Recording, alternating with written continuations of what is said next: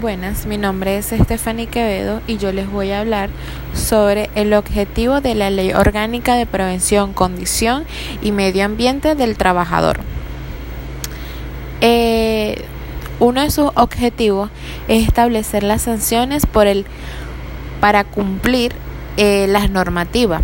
También poder desarrollar los dispuestos en la Constitución de la República Bolivariana de Venezuela y el régimen prestacional de seguridad y salud en el trabajador establecido en la Ley Orgánica del Sistema de Seguridad Social.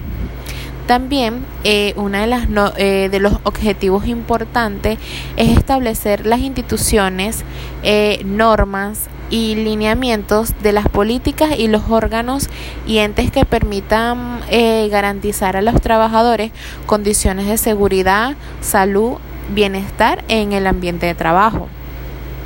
¿A quién va dirigida esta ley?